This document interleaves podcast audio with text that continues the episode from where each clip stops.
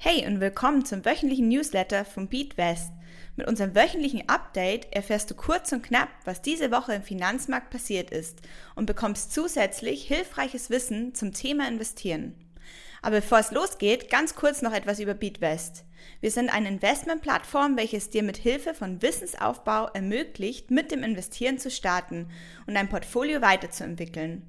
Mehr dazu kannst du unter www.beatwest.com erfahren. Hi, ich bin Lisa von Beatwest und wir schauen uns jetzt gemeinsam an, warum es der Wirtschaft in Irland so viel besser geht als dem Rest in Europa. Du hast es sicherlich in den vergangenen Wochen und Monaten mitbekommen. Rezessionsängste liegen in der Luft und die Wirtschaft zeigt sich aktuell nicht von ihrer besten Seite. Umso überraschender ist es, dass ein Land innerhalb von Europa es trotzdem schafft, weiter zu wachsen und den negativen Nachrichten das Fürchten lehrt. Die Rede ist von Irland. Die Wirtschaft konnte auch in den vergangenen drei Monaten um über sechs Prozent wachsen. Beeindruckend, wenn man überlegt, dass das Wachstum innerhalb von Europa nur knapp über der Nulllinie liegt.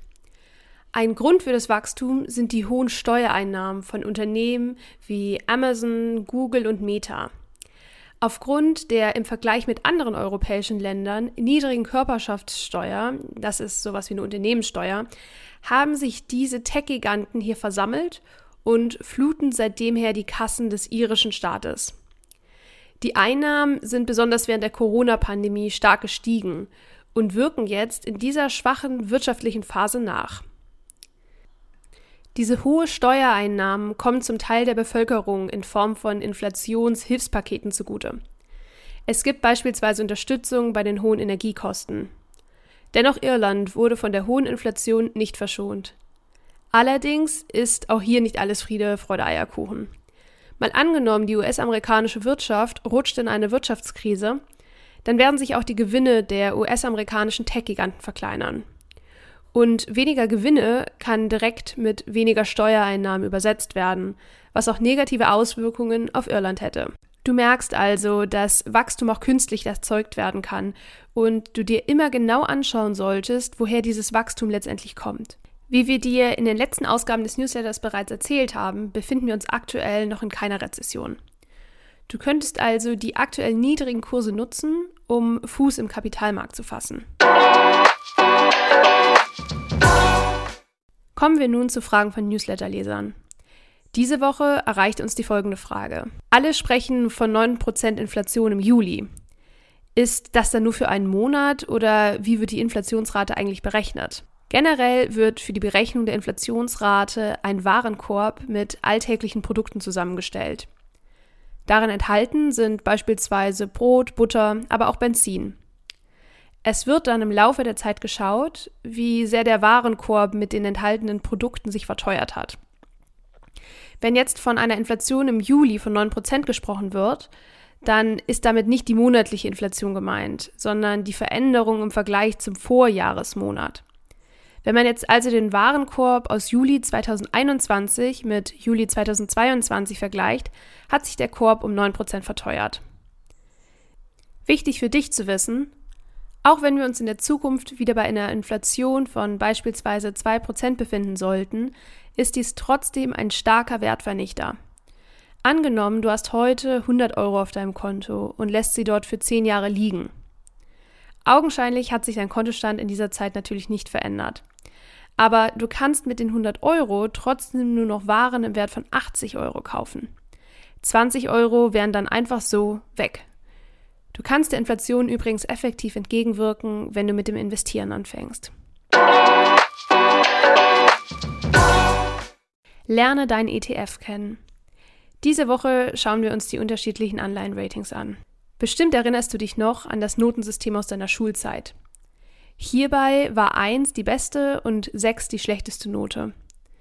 Diese Noten haben deine Leistung auf einmal in etwas Greifbares verwandelt und ermöglichten den Vergleich mit Mitschülern. Für Anleihen gibt es ebenfalls ein Schulnotensystem. Allerdings spricht man hier nicht von Noten, sondern von einem Rating. Dieses bewertet die Zahlungsfähigkeit des Staates oder des Unternehmens, dem du Geld geliehen hast. Das Rating sagt also aus, wie gut der Staat oder das Unternehmen den Kredit zurückzahlen kann. Anleihen, die den Zusatz Investment Grade tragen, gelten als sehr sicher.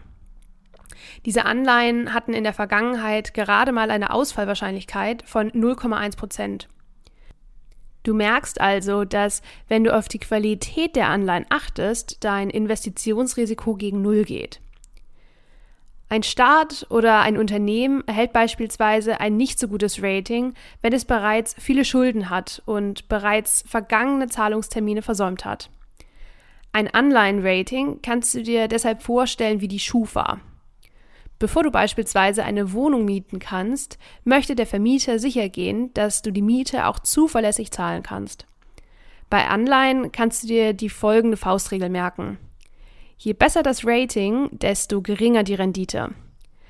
Das liegt daran, dass du bei guten Ratings selten in die Gefahr läufst, dein Geld nicht zurückzubekommen.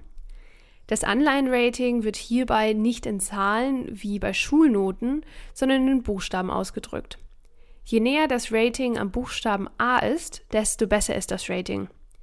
Übrigens, wenn du in einen ETF mit Investment Grade Anleihen investierst, merkst du aufgrund der vielen Anleihen im ETF gar nicht, wenn mal ein Staat oder Unternehmen seine bzw. ihre Kredite nicht zurückzahlen kann.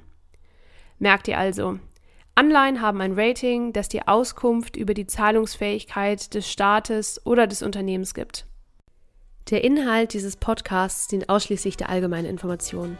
Diese Informationen können und sollen eine individuelle Beratung durch hierfür qualifizierte Personen nicht ersetzen. Die hier angegebenen Informationen stellen keine Anlageberatung und keine Kaufempfehlung dar.